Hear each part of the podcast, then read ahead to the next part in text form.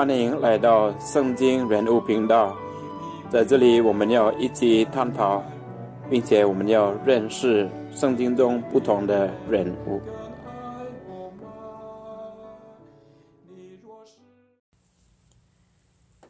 今天要介绍的是保禄的合作者希拉。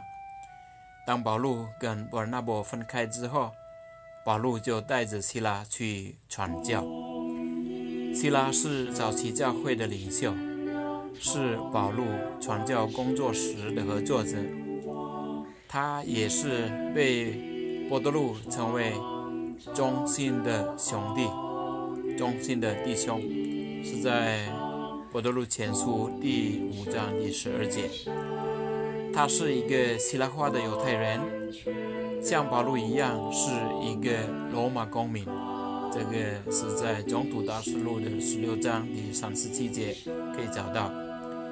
他在保禄罕波多禄的书信中也被称为希尔瓦诺，例如在《德萨罗尼人前书》第一章第一节，还有《波多禄前书》第五章第十二节，他被称为希尔瓦诺。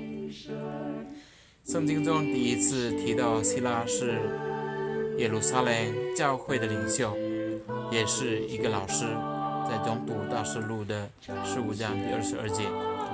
巴路和希拉首次一起被提到的是在耶路撒冷大公会议之后，因为两个人得到同一个使命，要把大公会议的决议带回叙利亚的安提约基亚。中读大师录十五章第二十二节，在安提约基亚，希拉被称为先知，他说了很多话来鼓励和坚固信徒。中读大师录的十五章第三十二节。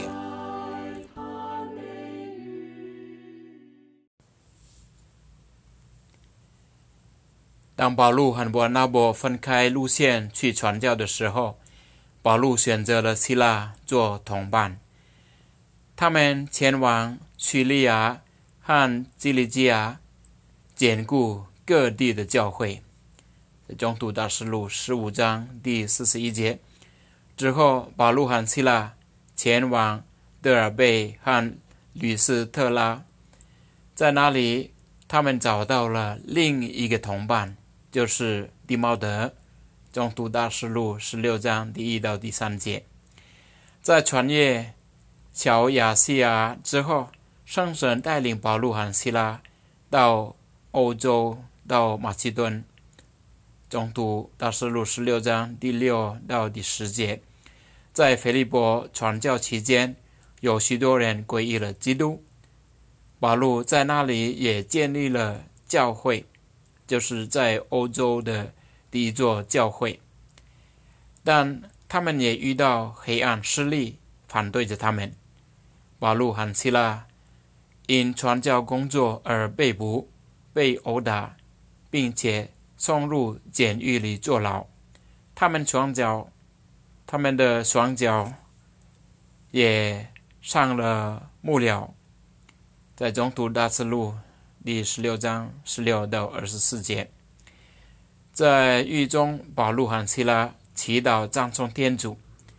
半夜时分，来了一场大地震，打破了监狱的门，释放了囚犯。看到了这一切，狱警想用刀剑来自杀，但是保禄和希拉劝他不要伤害自己。看到保罗和希腊的信心，狱警就问他们说：“先生们，我必须做什么才能得救呢？”保罗和希拉回答说：“你信主耶稣吧，你和你一家就必得救。”在《总督大事录》十六章第三十到三十一节。当晚，狱警就皈依了基督，他和他的家人都受了洗。第二天。城里的官员知道保禄和希拉是罗马公民，就害怕起来。他们前一天对保禄和希拉的做法实在违反了罗马人的法律，因此他们就释放了保禄和希拉。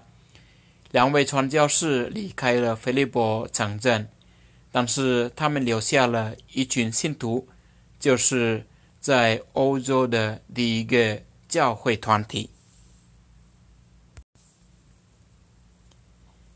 保禄和希拉随后一同前往德萨洛尼，在犹太人的会堂里讲道。一些犹太人接受并相信了真理而归于基督。许多希腊人和权贵的妇女也相信了保禄和希拉而归于基督。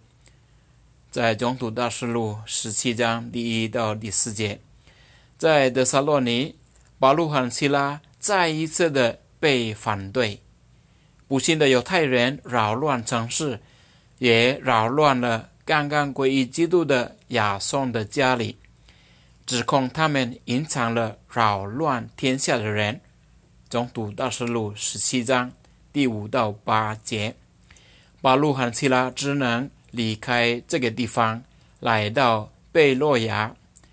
在贝洛亚，他们遇到了另一群比在德萨洛尼更高尚的犹太人。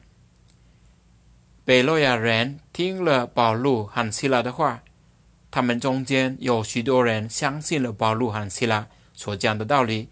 而归于基督。中途大师录第十七章第十一到十二节。中途大师录最后一次提到希拉是在第十八章第五节。那时候，保禄已经到了格林多，而以后希拉和蒂茂德从马其顿来到格林多。保禄在格林多住了一年半，在中土大师录第十八章十一节，然后他独自一个人回到安提约基亚去了。从此以后，中土大师录再也没有提出希腊的时机了。希拉很地貌的有可能继续留在格林多。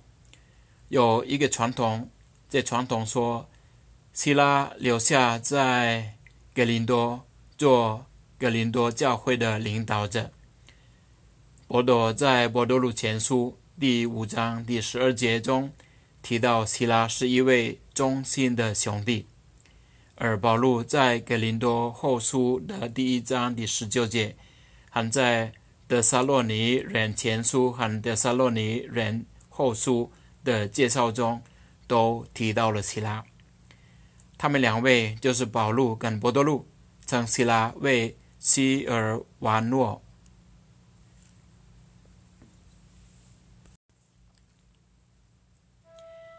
保罗和希拉的经验，他们两位的故事，留给我们宝贵的价值。